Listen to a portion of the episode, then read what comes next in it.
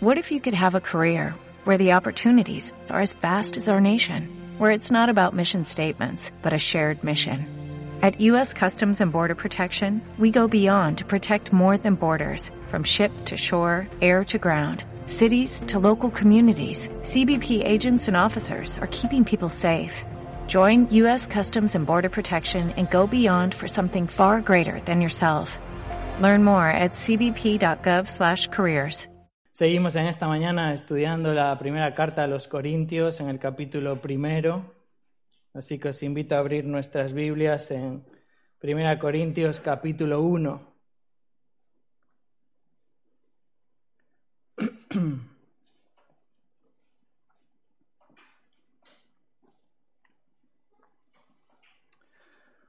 El próximo día 2 de noviembre se cumplirán, si el Señor lo permite, 79 años desde que mi abuelo, Lisardo González, predicó en la iglesia evangélica de Marín el pasaje Nosotros predicamos a Cristo crucificado. En el manuscrito de su sermón, que por la gracia de Dios puedo tener, él dice esto. Algunos predican a Cristo, pero no a Cristo crucificado. Le ensalzan como un hombre modelo, como un héroe, como un mártir. Pero una cosa es predicar a Cristo y otra a Cristo crucificado. Es en esa palabra, crucificado, donde vemos nuestra propia condenación. Han pasado casi 80 años. 80 años después podemos afirmar y decir que no tenemos un mensaje diferente, pero tampoco tenemos un peligro diferente. Es cierto, ¿verdad?, que vestimos ropa diferente. Es cierto que vivimos de manera diferente. Es cierto que conducimos coches diferentes, o eso espero, si no, alguno va a tener algún problema. Pero probablemente también nos comunicamos de manera diferente, pero seguimos teniendo el mismo mensaje. Y seguimos teniendo el mismo peligro de desviarnos de ese mensaje. Predicamos a Cristo crucificado. Mirar la influencia de la sabiduría humana sigue siendo hoy uno de los más grandes problemas de la Iglesia. Es en esta es esta forma de sabiduría que trata de explicar el comportamiento del hombre es esta sabiduría humana que nos dice cómo tenemos que presentar el mensaje si queremos que el hombre nos escuche. Es esta sabiduría humana que nos dice qué debemos hacer para alcanzar al oyente, qué debemos predicar, qué no debemos decir para no ofender al oyente, qué debemos hablar para que el que oye responda positivamente. Todas estas sabidurías que atacan la sabiduría de Dios modifican el contenido de nuestro mensaje y condicionan la forma de proclamar ese mensaje. Porque dicen, es una locura, es una necedad predicar a un Cristo crucificado. Hay una forma mejor de llegar a la humanidad. Hay una manera más actual de llegar al hombre hoy en nuestros días. Fijaros, esto es lo que sucedía en Corinto. Ponían la sabiduría humana por encima de la sabiduría divina. Amaban más la sabiduría humana que la sabiduría divina.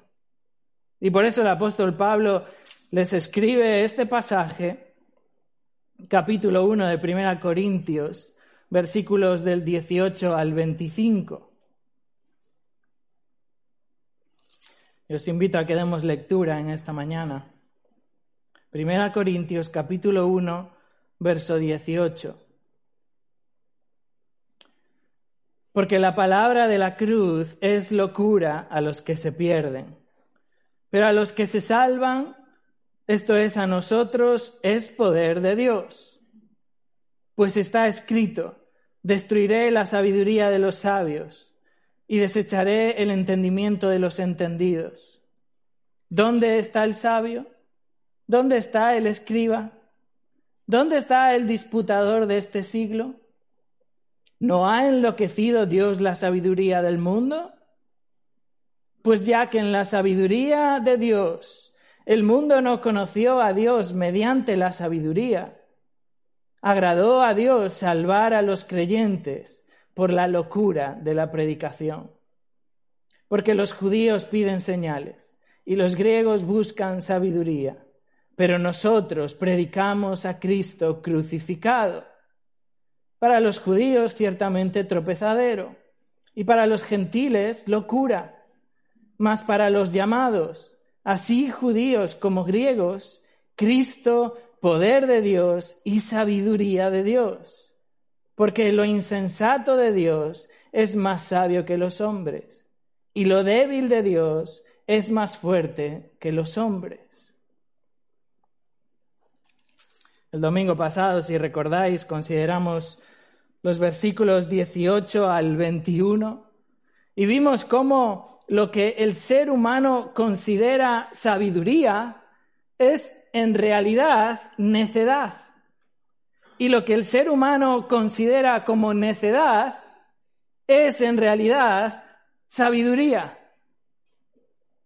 Recordad, hermanos, que en Corinto había muchos entre ellos que se jactaban, se jactaban de ser sabios, de su gran sabiduría, se gloriaban en sí mismos, se gloriaban en sus logros, en su capacidad, en su sabiduría, en su razonamiento, se creían más que otros, se envanecían unos de otros. El apóstol Pablo terminó el versículo 17 diciendo que su predicación no fue con palabras elocuentes, no fue con sabiduría de palabras, no fue con palabras elocuentes de humana sabiduría para que la cruz de Cristo no se hiciese vana para que la cruz de Cristo no se hiciera inefectiva, no se hiciera nula, no quedara sin efecto. Fijaros, si Pablo predicase un mensaje basado en la sabiduría del mundo, Pablo está diciendo entonces, la cruz de Cristo quedaría sin efecto, quedaría sin valor. Si modifico el mensaje, si amoldo el mensaje a lo que el hombre considera que es verdaderamente sabio, es decir, si predico con esa sabiduría de palabras, entonces, hermanos, el mensaje de la cruz pierde su eficacia. Si yo busco alcanzar a la gente por medio de lo que la gente quiere escuchar, por medio de astucia de palabras, por medio de argumentos y filosofías, si yo presento un mensaje acorde a lo que el mundo quiere oír, entonces, hermanos, la cruz de Cristo se hace nula. Y este es el problema, hermanos, de muchos púlpitos en las iglesias. Este es el problema de muchos de nuestros programas de radio y televisión. Hemos envuelto el Evangelio con tanta sabiduría humana que uno es incapaz de oír el mensaje de la cruz. Hay tantas presentaciones que rodean y envuelven el Evangelio que uno no puede escuchar de Cristo crucificado. Y Pablo dice, si yo predico con sabiduría humana, la cruz de Cristo se hace nula. ¿Por qué? Verso 18. Porque aunque para el mundo la palabra de la cruz es locura, ¿verdad? Es una necedad para el mundo. Para los que se pierden es una necedad. Para los que son salvados es poder de Dios. Es el mensaje poderoso de salvación. Fijaros, hermanos, no predicamos un mensaje para que el ser humano observe cuán sabio es ese mensaje. El ser humano va a decir que es necio, que es loco, que es una insensatez. No predicamos porque pretendemos la admiración de los que nos escuchan, porque pretendemos la aprobación de, de los que nos escuchan. Predicamos la cruz para que los que nos escuchan sean salvos. Y solo el mensaje de la cruz es el poder de Dios para salvación. Y ahora Pablo en los versículos siguientes, 19 y 20, presenta que la sabiduría humana es necedad. Ellos sí se envanecen, se creen sabios, pero la sabiduría humana es necedad. Dios la destruye, dice ahí el verso 19. Él la desecha, la hace ser como nada. La sabiduría del hombre jamás prevalecerá delante de Dios. La sabiduría del hombre es inútil. Dios verdaderamente ha enloquecido la sabiduría del mundo. Dios la ha hecho necia, ha hecho necia la sabiduría del mundo, la ha hecho inservible. Porque el hombre no puede conocer a Dios por medio de su propia sabiduría. Esto es lo que dice el verso 21. El hombre no puede conocer a Dios por medio de su propia sabiduría. Todo su conocimiento intelectual, toda su razón, toda su argumentos, toda su astucia, toda su inteligencia, toda su capacidad, jamás podrá llevar al hombre a conocer a Dios. Lo, veremos en el capítulo 2 de 1 Corintios, en el verso 14. 1 Corintios 2, 14. El hombre natural es decir, el que no ha sido regenerado por el Espíritu, el que no es espiritual, el hombre natural no percibe las cosas que son del Espíritu de Dios. Porque para él son locura, son necedad, es una insensatez. No las puede entender porque se han de discernir espiritualmente.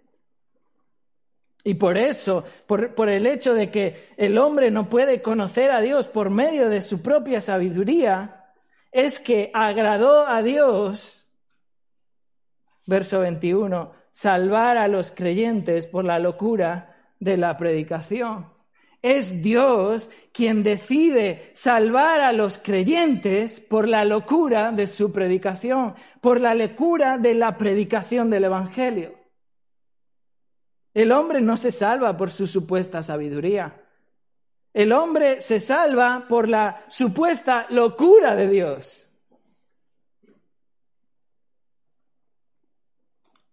Es este mensaje el que salva a los que creen, a los creyentes, a los que creen, a los que reconocen su absoluta necedad. Fijaros cómo está contrastando de una manera brutal el hombre piensa que es sabio y el hombre piensa que el mensaje del Evangelio es necio. Y Dios está cambiando las tornas y le está diciendo al hombre que él verdaderamente es necio, vive en su necedad y solamente la palabra de la cruz es sabiduría. Es este mensaje el que salva a los creyentes, es este mensaje el que proclamamos, Cristo crucificado.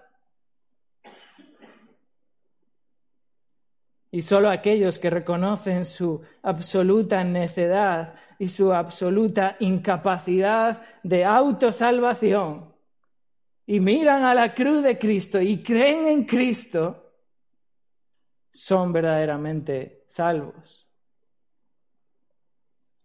Y Pablo continúa explicando esto en los versículos siguientes, del 22 al 25.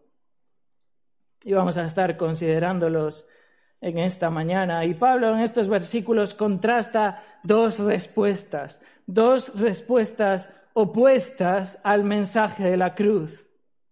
Dos respuestas opuestas al mensaje de la cruz que verdaderamente evidencian la superioridad de la cruz, la superioridad de la cruz de Cristo, la superioridad de la sabiduría de Dios.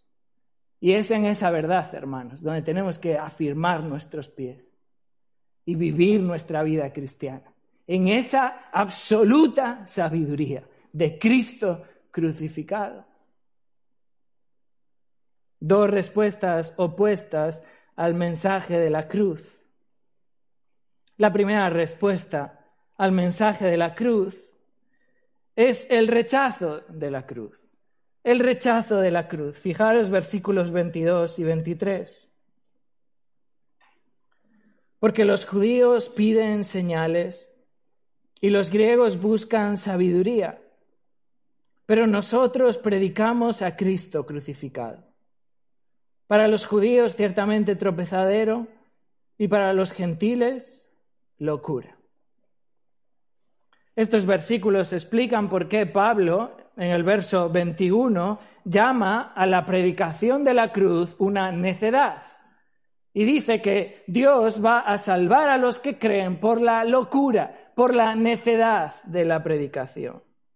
Es locura porque el hombre la rechaza, porque para el hombre natural no puede entenderla, es una insensatez. Y Pablo señala aquí lo que quiere el hombre. Esto es lo que el hombre quiere. Y Pablo empieza ahora a contrastar a los judíos, a los griegos. Estos eran los que formaban la iglesia en Corinto. Lo vemos allí en Hechos capítulo 18. Estaba formado tanto por judíos que habían sido convertidos al Evangelio, como por griegos incluso más allá de los propios griegos nativos de Grecia, sino abarca a todos los demás que no son judíos, sino gentiles. Dice el verso 22, por un lado los judíos piden señales, es decir, los judíos piden hechos portentosos, hechos portentosos que acrediten a Cristo. De esta manera se caracterizaban, lo vemos en los evangelios, como los judíos repetidamente se acercaban a Jesús exigiéndole señales. Por ejemplo, Juan capítulo 2, verso 18. Los judíos respondieron y le dijeron, ¿qué señal nos muestras ya que haces esto? Juan capítulo 6, verso 29 y 30. Respondió Jesús y les dijo, esta es la obra de Dios que creáis en el que Él ha enviado. Le dijeron entonces, ¿qué señal pues haces tú para que veamos y te creamos? Vemos otro ejemplo también de los fariseos en Mateo capítulo 12. Podéis acompañarme a ese pasaje, Mateo capítulo 12.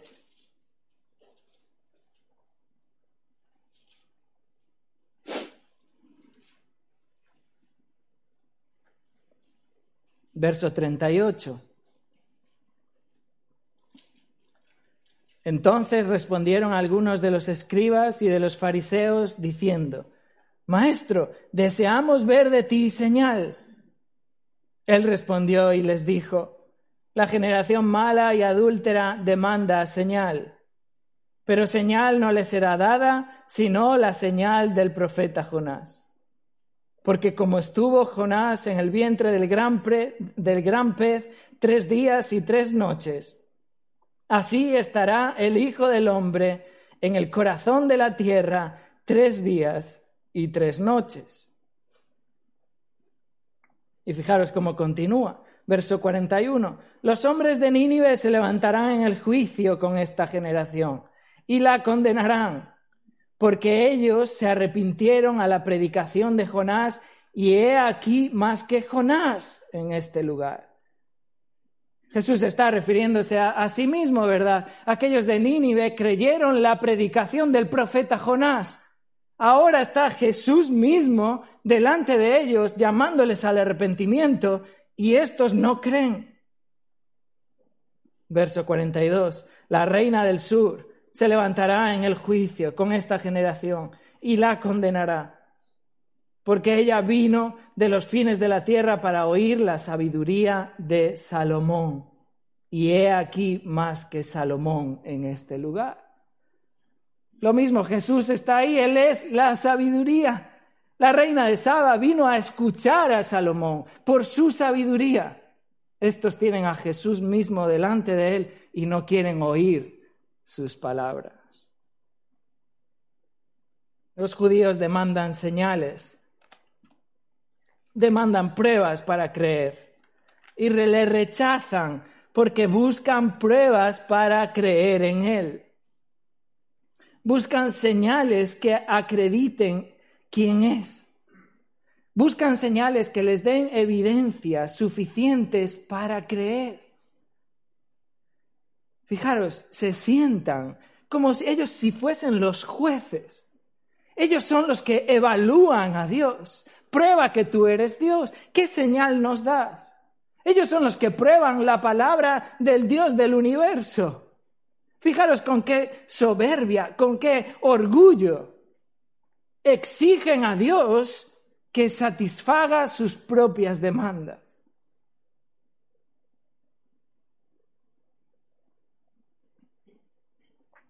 Me llevaba esto a pensar las veces en las que nos ponemos pidiendo señales a Dios. Creeré en ti, Señor, si haces esto. Creeré en ti, Señor, si sanas a mi hijo, si me das este trabajo, si me curas esta enfermedad, entonces sí creeré en ti. Qué osadía, qué atrevimiento querer manipular a Dios, querer poner a Dios a tu servicio, querer imponer tus propias condiciones al Dios del universo. Oh Cristo, si tú deseas que yo te crea, muéstrate, muestra tus señales, dame pruebas para que crea en ti.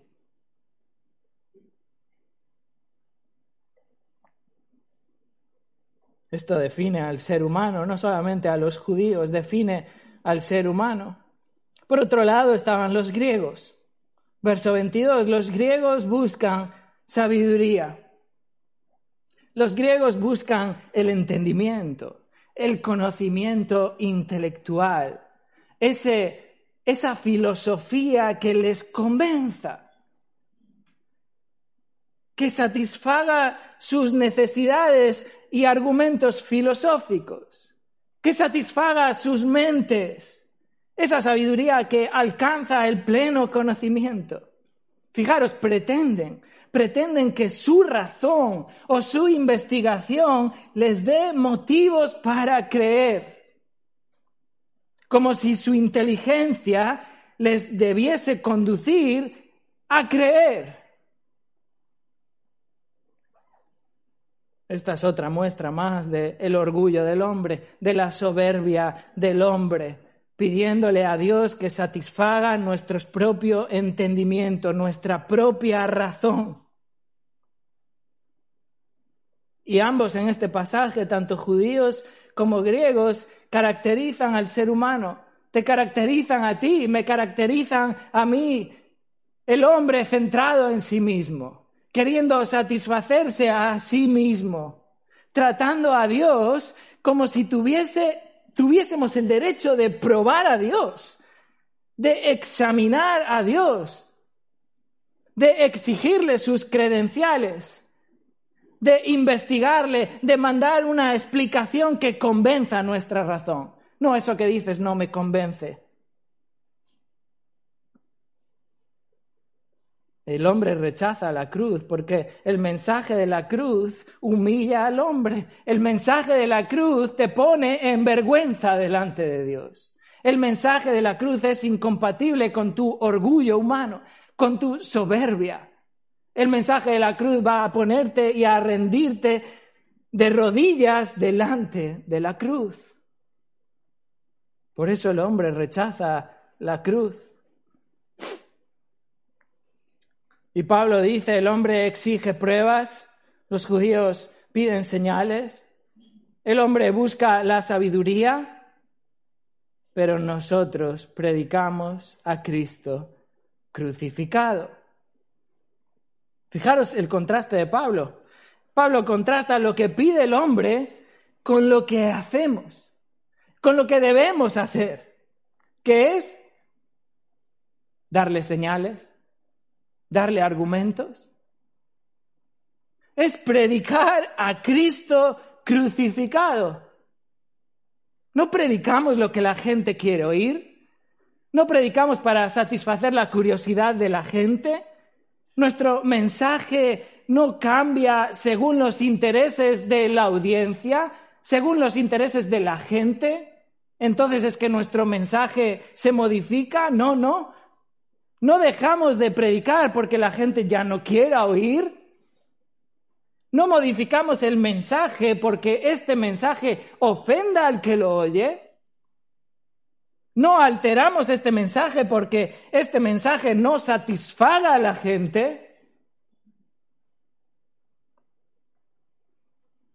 Hermanos, puede que la gente no lo quiera oír, puede que la gente esté más interesada en otra cosa, puede que la gente se sienta ofendida por oírlo, pero este es el mensaje que se nos ha encomendado.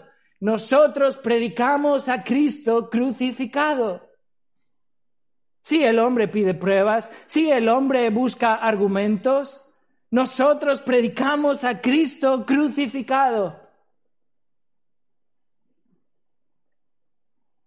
Y este verbo predicamos se refiere a una proclamación pública como un heraldo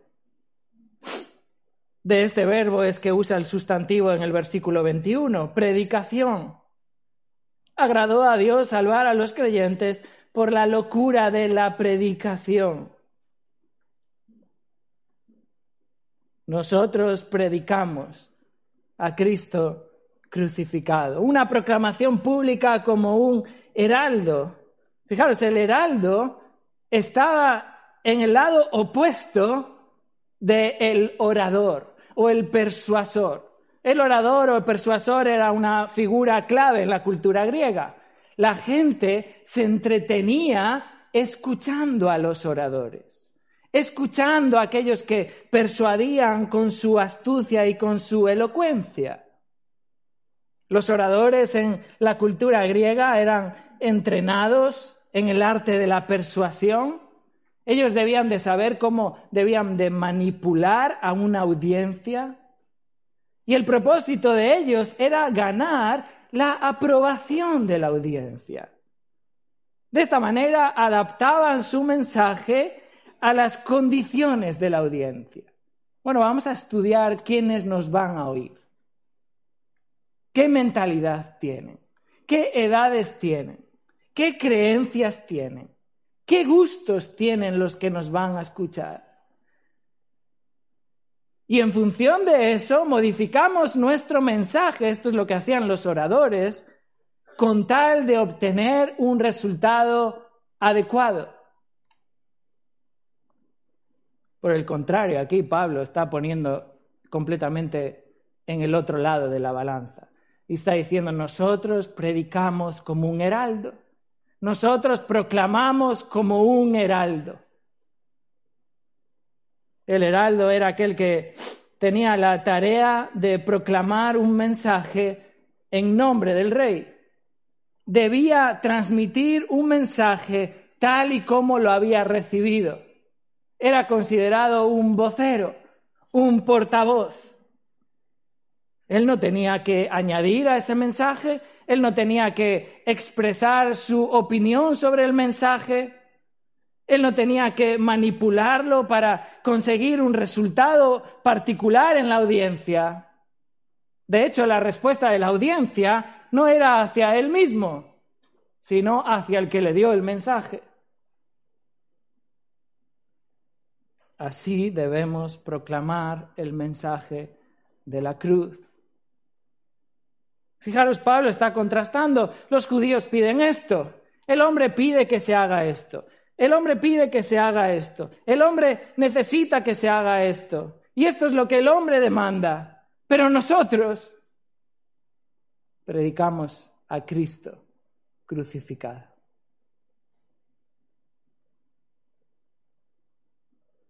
Predicamos a Cristo crucificado. Es decir, a Cristo el que ha sido crucificado. Pablo enfatiza aquí la realidad presente de la cruz, la eficacia presente de la cruz. Pablo no dice, predicamos a aquel que fue crucificado hace dos mil años. Pablo dice, predicamos a aquel que ha sido crucificado porque tiene una eficacia presente en el tiempo de hoy. Cristo es el que ha sido crucificado y ese es el mensaje de la cruz.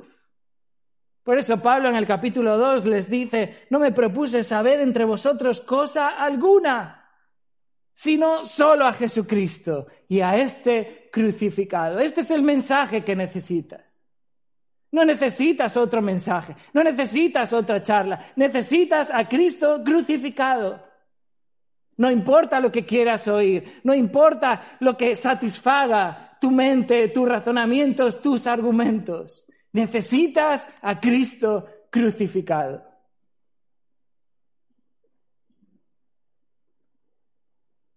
Es esta verdad de Cristo crucificado la que evidencia tu condición.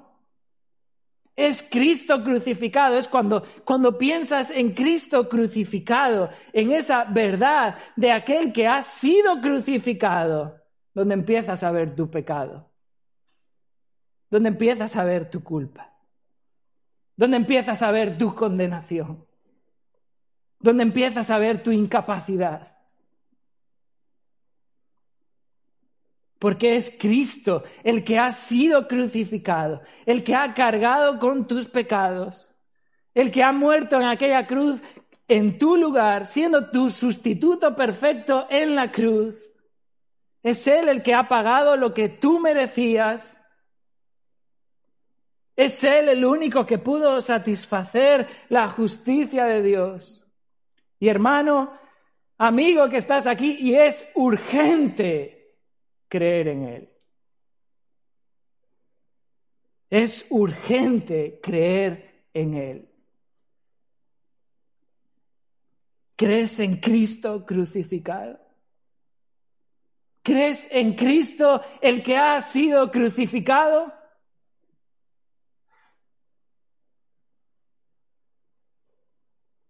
Pablo termina este versículo 23 diciendo que este mensaje, este mensaje de Cristo crucificado es rechazado por el hombre. El hombre lo rechaza. Fijaros el final del verso 23. Para los judíos ciertamente tropezadero y para los gentiles locura. El término tropezadero o piedra de tropiezo, como pone en la Biblia de las Américas, se refiere a algo que causa ofensa. Es algo que causa repulsión. Es algo que resulta en hostilidad para el judío, en oposición para el judío. Pensar en el Mesías crucificado.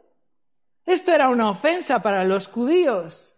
Por un lado, el Mesías hablaba de poder, hablaba de triunfo, hablaba de victoria.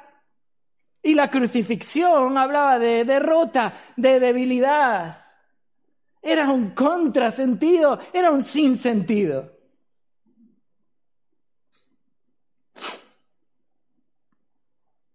Me hizo pensar esto en una ilustración graciosa de Lala cuando ella era, ella era pequeña, siempre me dice que siempre pedía helado caliente. Yo quiero un helado caliente es un sinsentido.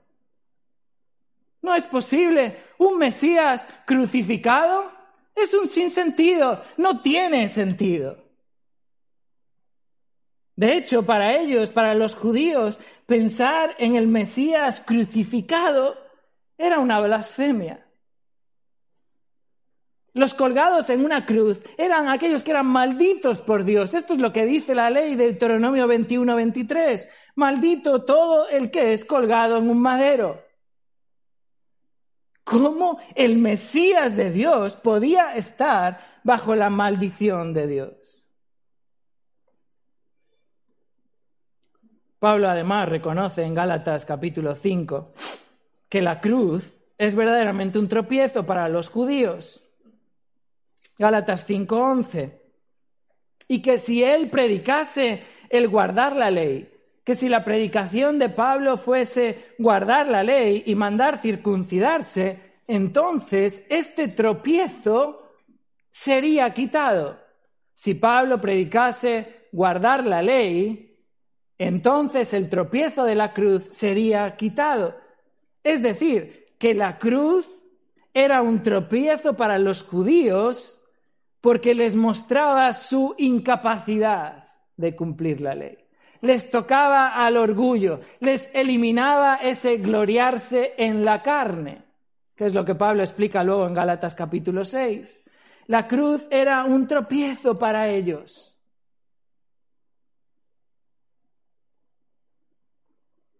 La cruz es verdaderamente un tropiezo para todos los que se glorían en sí mismos. La cruz es un tropiezo para todos los que se glorían en sus obras, para todos los que se glorían en sus méritos. La cruz es un tropiezo porque Cristo crucificado elimina cualquier gloria del hombre. No hay gloria en ti. Además, Pablo continúa y añade, diciendo que es locura también para los gentiles. El término locura habla de la necedad. Pablo lo lleva repitiendo a lo largo de varios versículos. Necedad, insensatez, locura. Fijaros, para un griego era una locura pensar en un Dios muriendo a manos de los hombres. Esto es una necedad, esto es una insensatez para un griego.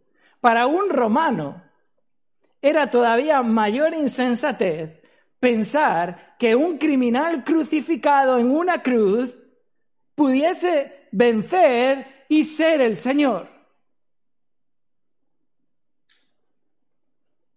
Para los gentiles es una locura pensar que Dios se encarnó en la persona de Cristo y murió en la cruz para pagar por tu pecado. Podemos hacer la prueba y salir a la calle y decirle esto a la primera persona a la que te encuentres. Dios se encarnó en la persona de Cristo y murió en la cruz del Calvario para pagar por tu pecado. El ser humano rechaza la cruz porque este mensaje ataca nuestra soberbia, este mensaje ataca nuestra vanagloria.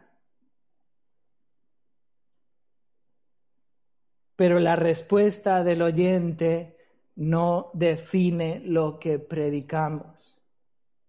La respuesta del oyente no define lo que predicamos. Porque este es el único mensaje de salvación. Por eso Pablo dice, pero nosotros predicamos a Cristo crucificado.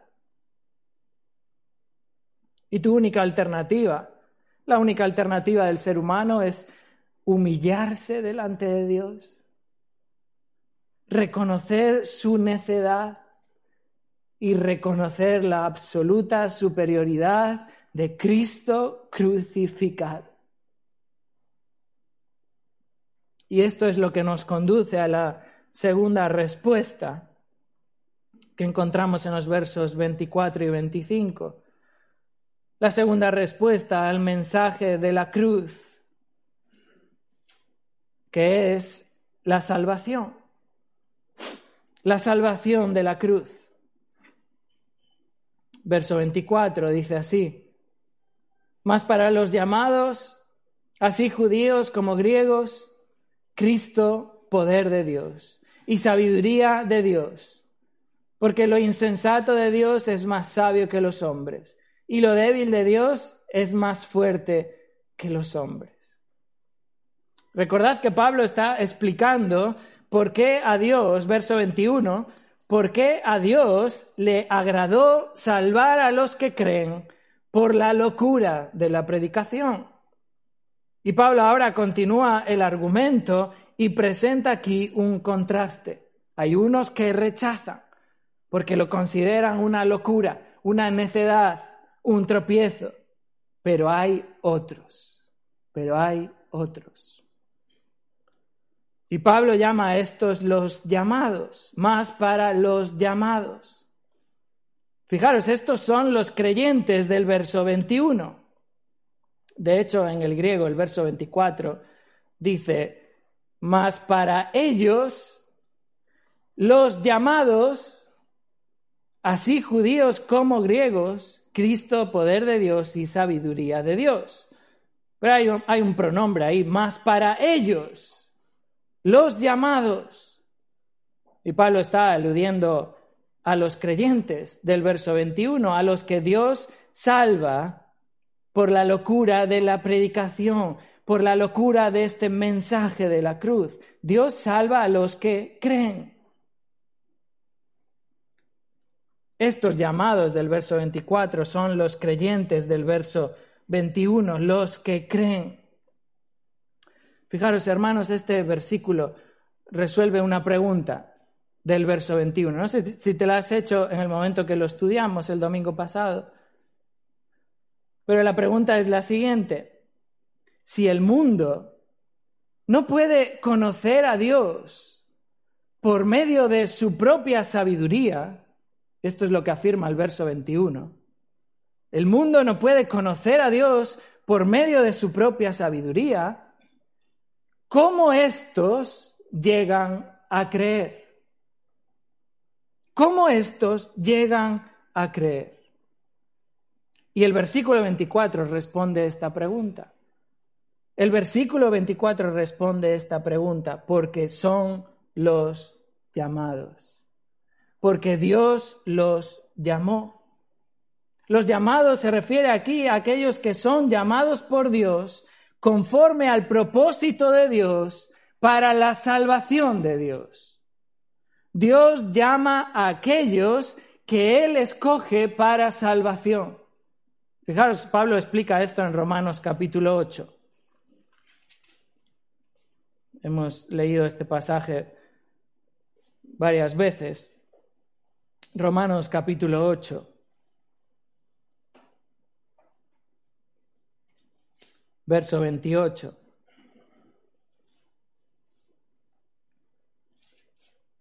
Romanos 8, 28. Y sabemos que a los que aman a Dios todas las cosas les ayudan a bien. Esto es, a los que conforme a su propósito son llamados. Es decir, son llamados conforme al propósito de Dios. Verso 29. Porque a los que antes conoció, también los predestinó para que fuesen hechos conformes a la imagen de su Hijo, para que Él sea el primogénito entre muchos hermanos. Y a los que predestinó, a estos también llamó. Y a los que llamó, a estos también justificó.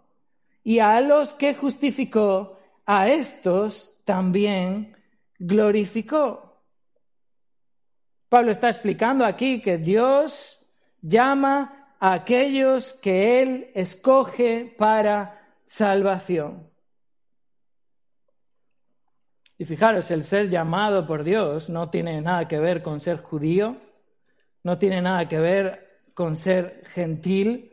Pablo lo aclara regresando al capítulo 1 de 1 Corintios, verso 24 más para los llamados, sean judíos, así judíos como griegos, tanto judíos como griegos, no es según la carne, no es según la, la etnia, no es según tu capacidad, podríamos añadir, no, no, es según Dios escoge.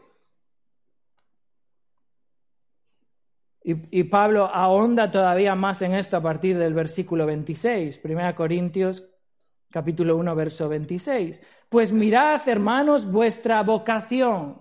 Vocación ahí es el término llamado, vuestro llamamiento. Mirad, hermanos, vuestro llamamiento. No sois muchos sabios según la carne. ni muchos poderosos, ni muchos nobles, sino que lo necio del mundo escogió Dios, no es por lo que sois, no es por lo que sois, es porque Dios escoge para avergonzar a los sabios. Y lo débil del mundo escogió Dios para avergonzar a lo fuerte. Y lo vil del mundo y lo menospreciado escogió Dios. Y lo que no es para deshacer lo que es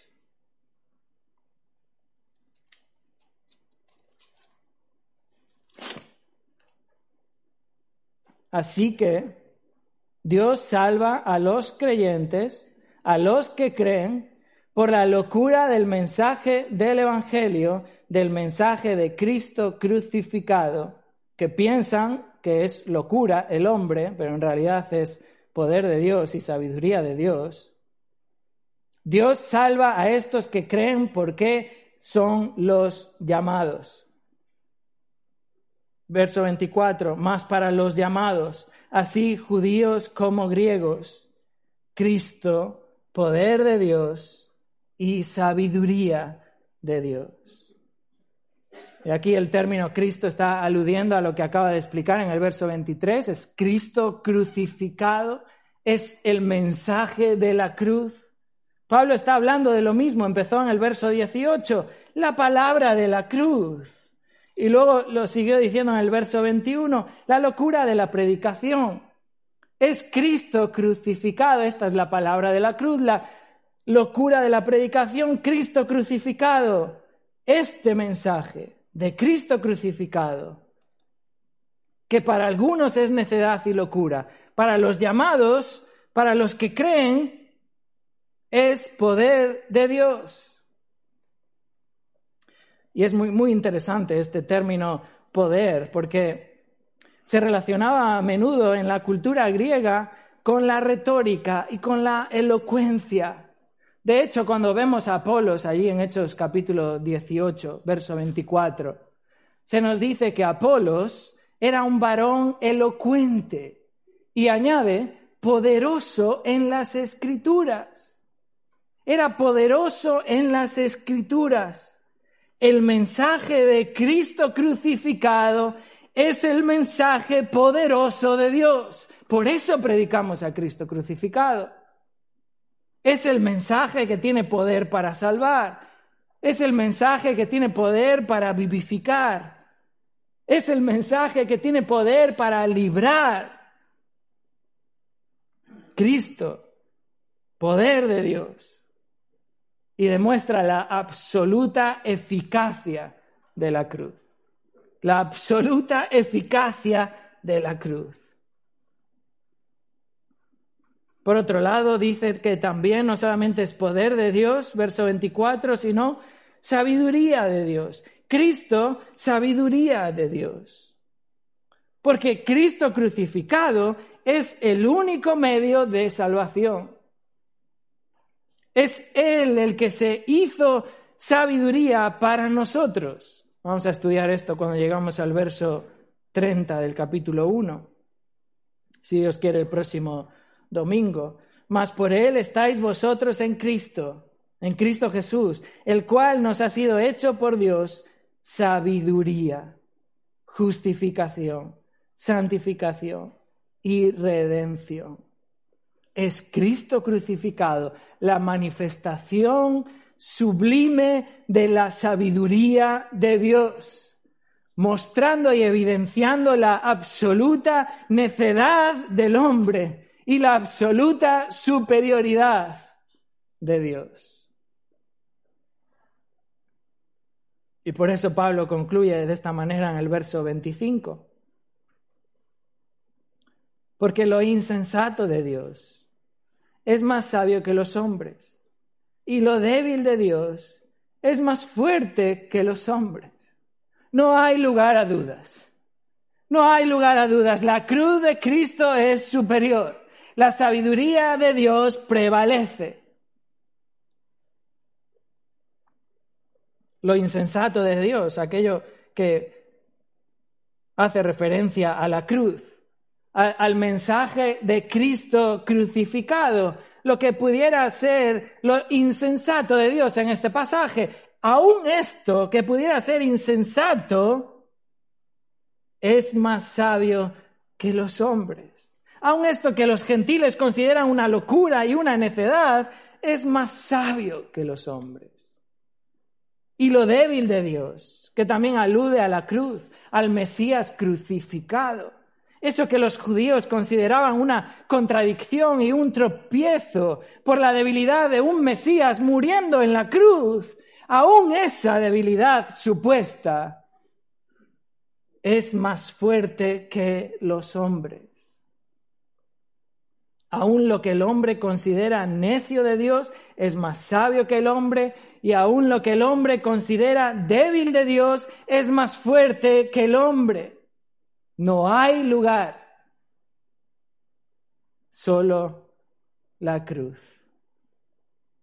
Los judíos demandan señales, demandaban señales, demandaban pruebas, pero tropezaban con la debilidad de un Mesías crucificado. Sin embargo, es esa aparente debilidad la que es mucho más fuerte que el hombre, la que es Cristo, poder de Dios. Los gentiles buscaban sabiduría, pero se enloquecían con la necedad de un Cristo crucificado.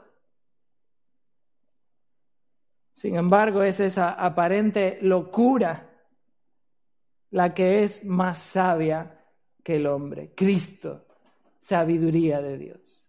Cristo, poder de Dios. Cristo, sabiduría de Dios. Y la conclusión de Pablo es esta, nada es más sabio que la cruz de Cristo. Por eso él se afirma, predicamos a Cristo crucificado. No hay nada que nadie necesite más que la cruz de Cristo. Por eso predicamos a Cristo crucificado.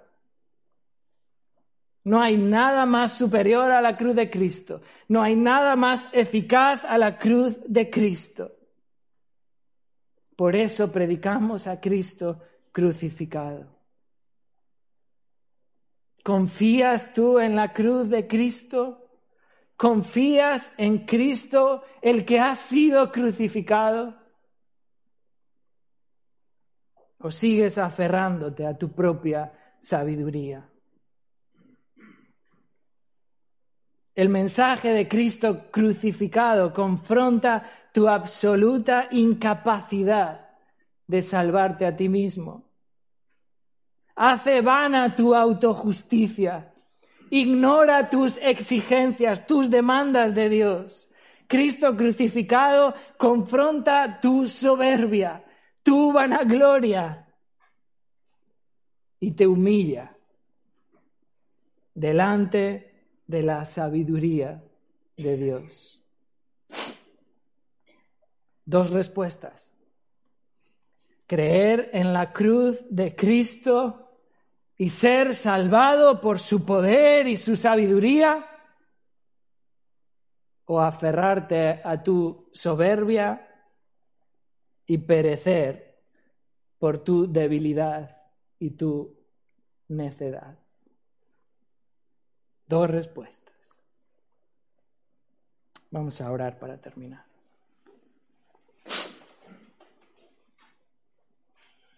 Señor, te damos gracias en esta mañana por tu palabra. Te damos gracias por tu sabiduría. Gracias, Señor, porque no nos has pedido a nosotros la manera en la que tú debes salvar a la humanidad, a tus hijos la observamos con admiración. Muchas cosas que escapan de nuestra mente, escapan de nuestra razón. Cosas que solo pueden observarse y, y amarlas por medio de tu espíritu. Te damos gracias por Cristo. Te damos gracias por esa cruz, por esa obra de rescate. Te damos gracias porque es Él quien cargó con nuestro pecado. Es Él quien fue hecho pecado para que nosotros fuésemos hechos justicia tuya. Es Él ese sacrificio sustitutorio, perfecto, por aquello, Señor, que tú has escogido para salvación.